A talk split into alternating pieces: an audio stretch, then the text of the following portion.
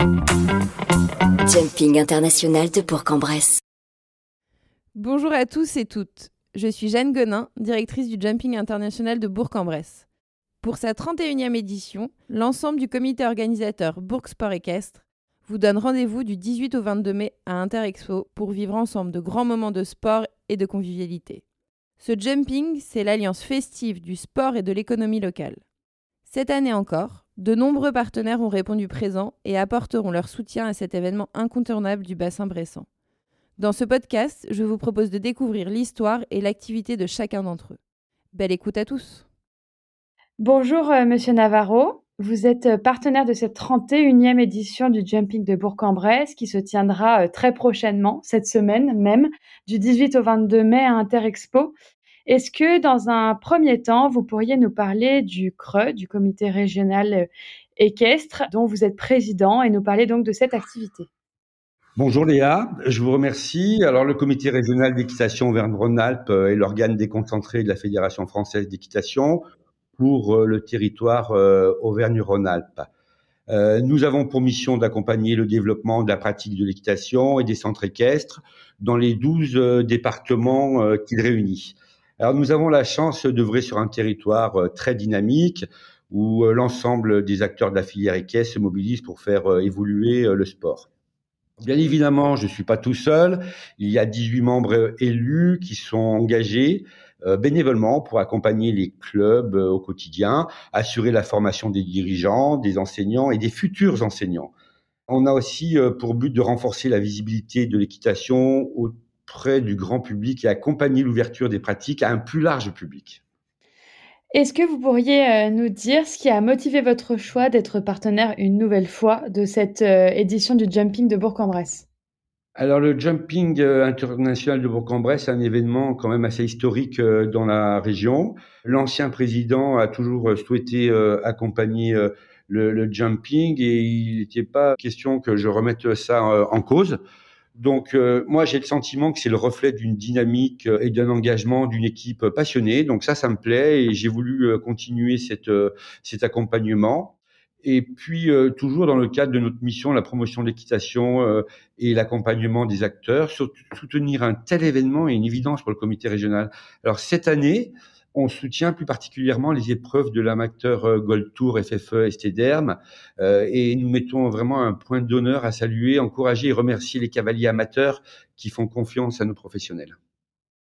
Monsieur Navarro, est-ce que vous pourriez nous parler peut-être un peu plus personnellement de votre relation avec le cheval? Bah, Le cheval, son bien-être, l'ensemble des personnes qui l'entourent euh, sont très enrichissantes. C'est vraiment le cœur de mes euh, préoccupations pour le comité euh, régional d'équitation.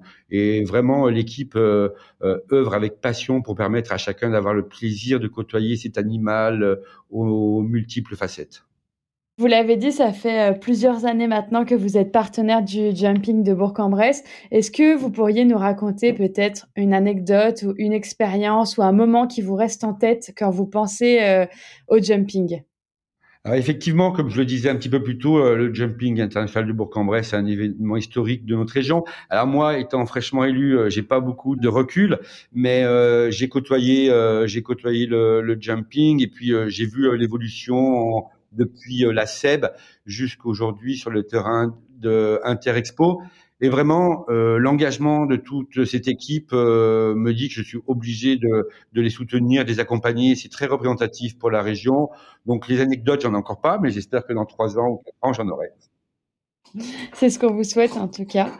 Euh, D'après vous, qu'est-ce qui fait de cet événement un moment absolument incontournable du calendrier bressant ben, euh, en fait, le jumping euh, international de Bourg a su grandir euh, à travers ces décennies, est toujours présent, et puis on voit une, une pérennité sur cet événement. Donc, moi, je pense c'est une vraie marque de fabrique, ce, cette atmosphère chaleureuse, l'enthousiasme un peu familial qu'il y a autour de, du jumping. Donc pour moi, c'est vraiment euh, un, événement incontournable parce qu'il réunit toute une grande famille de cavaliers euh, national, international, et puis il y a les clubs qui participent aussi à cet événement.